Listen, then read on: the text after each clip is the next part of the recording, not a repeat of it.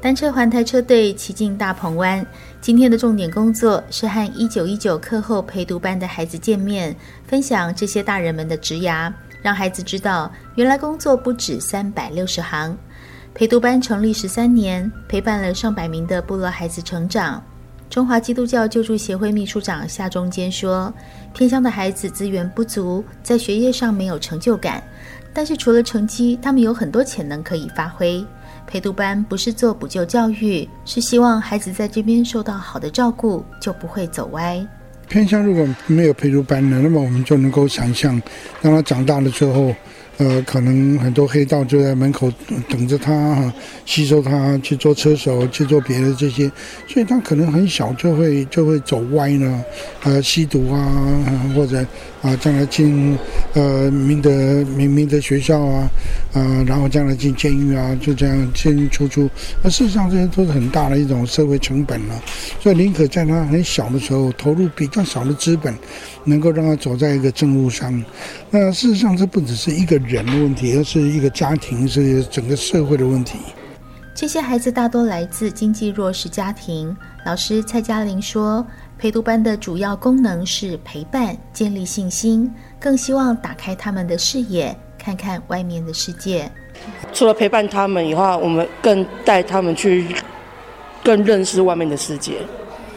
因为他们一直在这个乡下这个地方，他们很少有机会可以外出去看更大、更阔远的地方，所以借着就是说有就学的帮助跟其他单位的帮助，我们有办法可以带领他们去，像说去台北的动物园，或是去参加比赛，去让他们提高他们的自信心，他们敢勇于上台。我们常常教他们练唱，就是他们都不，他们都不是说真的很会唱歌。但是他们就是愿意开口大，我们就是跟他们讲说，就是开口就大声唱就对了，要有充满自信。所以重点不在于都会唱歌，而是那种自信。对对对，我们一直强调就是说，功课不好我们可以继续帮你，但是我们很重视他们的态度跟品性。孩子们依照年龄分组，听听这群骑单车来的人本来是做什么的。有的是建筑，有的是金融。高中组的孩子听得很仔细。我的职业，我们是在证券业。你们知不知道什么叫证券？不知道，不知道。证券就是股票，股票知不知道？未来有兴趣的。对，金融业里面有分很多，像银行、保险、投信。所以我们人在这个地方，要过活，要生存，要有一个安家立命的地方，我们需要有建筑。来让自然跟人文环境扣在一起，所以我们会有在沙滩上盖的房子，会有在平原上的房子，会有在山上的房子。不过国小组的勇士们大概很没辙。你们虽然知道我们叫什么名字，对不对？对。对，可是你们知道我们是做什么的吗？骑脚踏车，骑脚踏车。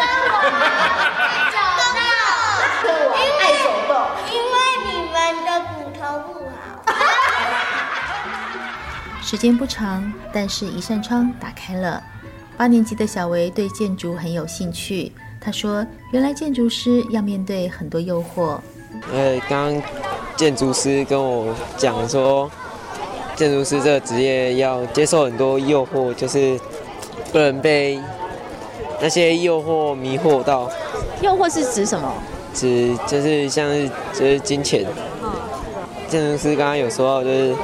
人家给你金钱，拜托你做事，每个人来的都是笑脸，然后希望建筑师可以接受这个任务。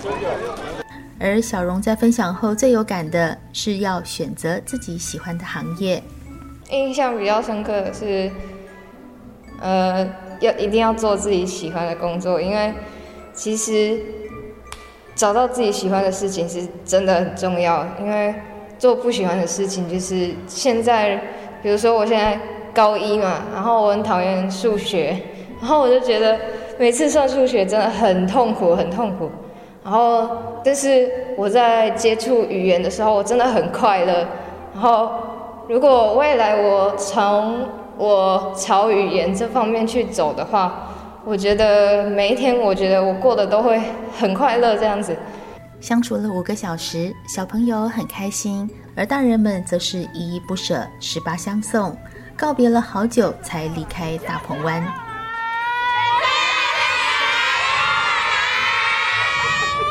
当然要回来啦！你们这么可爱。下次还要来